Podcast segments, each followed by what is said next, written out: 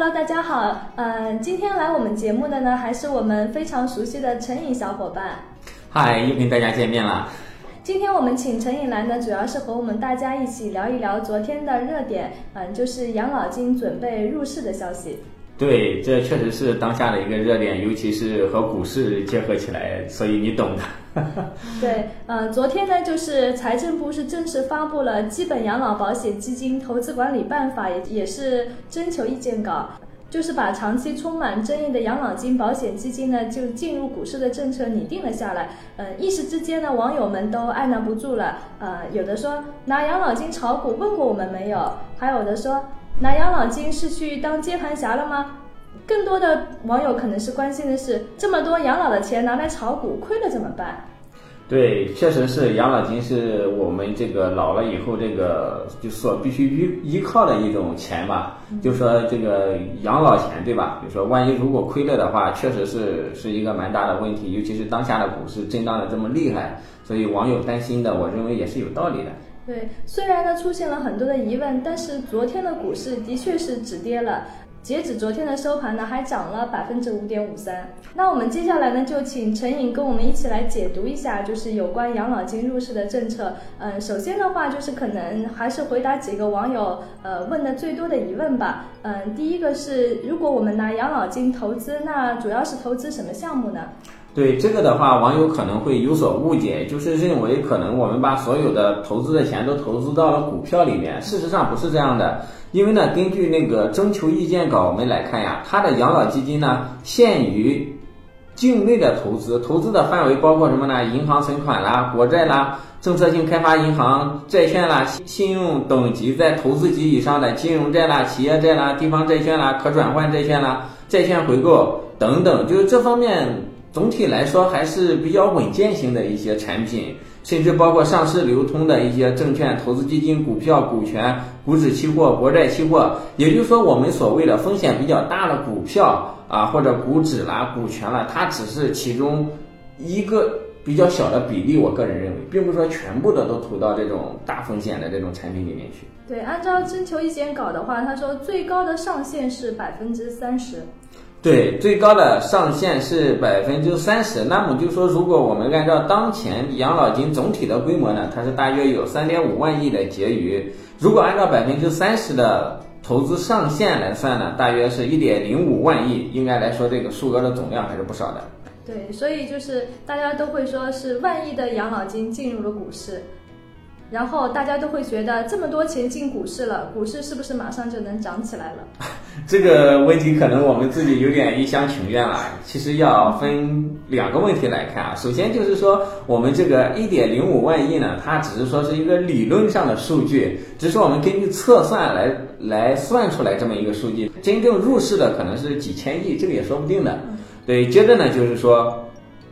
就算是入市，也不是说我我我，比如说我今天把那个六千亿或八千亿直接砸到股市里去了，它也不是这样操作的，它也是有一个这种寻找一个比较合适的这种买点进去。就像我们所说的，那些基金公司他们要选择一个合适的建仓点，对，就是一点一点的建仓，可能是一年、两年、三年，这个时间更长，我们没法测算。呃，所以说呢，它这个消息呢，只能是从长期来说。确实是对股市是一个利好。那么你说短期能看到什么太大的效果？这个我想可能还是比较困难的。所以说，养老金入市对于股市的影响相对来说还是比较平缓的。对，是平缓。从长期来看是利好。其实对于养老金入市呢，网友关心最多的还是股市风险这么大，亏损了怎么办？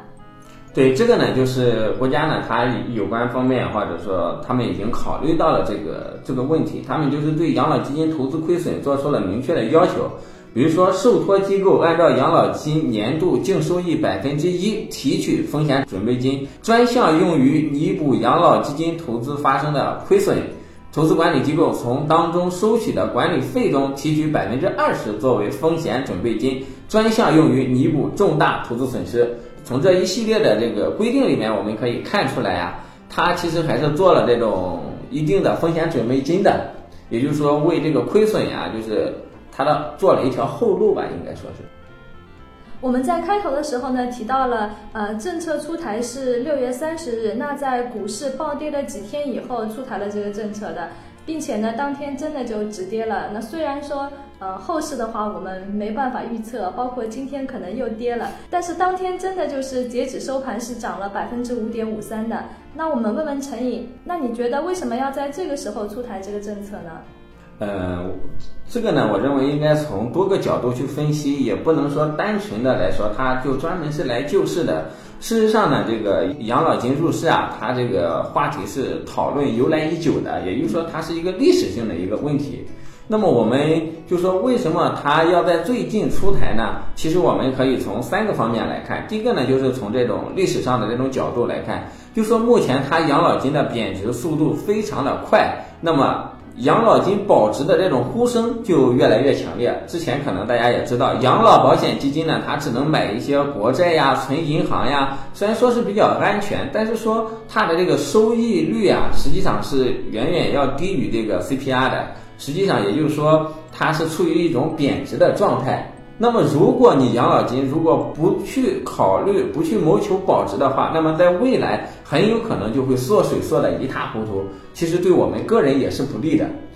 呃，第二个呢，我们来看，就是说养老金入市啊，它也不是说这个昨天决定，今天我就投入进去了。实际上呢，这个管理层它也是经过了这个试点，然后呢也积累了一定的经验，在这个经验不断的总结、不断的摸索以后啊，他们才适时的。啊，推出了这这项政策，比如说早在二零一二年的时候，经国务院批准，全国社保基金理事会受广东省政府委托，投资运营广东省企业职工基本养老保险结存资金大约是一千亿元吧。根据他们的这个年报的数据显示来看，投资收益还是不错的啊。那么一三年他们的收益率为百分之六点二。跑赢了同期二点六的通货膨胀率，也就是说，通过这种试点，他们积累的这种一定的经验，并且总结出来了啊这种一定的可操作的办法和一些面对的问题及其要采取的措施。那么，我就我我们认为，从操作层面上，其实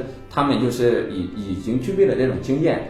第三个呢，当然可能就是也也是，反正是最近要推出来嘛，对吧？迟推出来晚推出来，那不如现在推出来救市，对吧？最近股市暴跌，这个央妈推了双降以后，这个股市直接打脸，对吧？那这个社保政策来来来入入市，防止这个股市暴跌，对吧？呃，提振一下市场的信心，防止这个股市的踩踏，也为他社保基金入市，从长远来说也是一种好处，我认为。所以说，综合以上几个方面。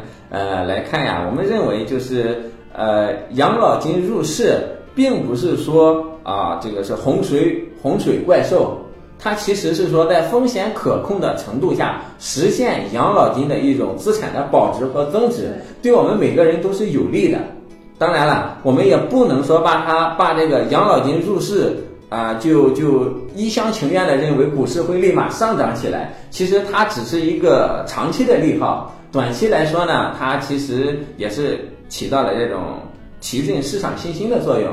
那么也希望大家在对待这个在炒股的时候呢，就是对这样的消息也要客观的去看待一下。当然了，对自己养老金的这个呃这个风险的问题呢，这个也要从多多方面多角度去认识一下，也不要单纯的从一个方面去考虑是好还是坏。好，谢谢陈颖的解答。如果大家对养老金入市，呃，比较感兴趣，或者对股票市场呀、对理财比较感兴趣呢，可以经常去我们挖财社区去看一看。挖财社区呢，目前是国内最大的理财社区啊。我们有句口号叫“会理财、爱理财的人都在这里”。我相信大家在挖财社区经过一段的学习和交流以后，看待这种财经政策的这种眼光和判断能力会得到非常大的提高。谢谢。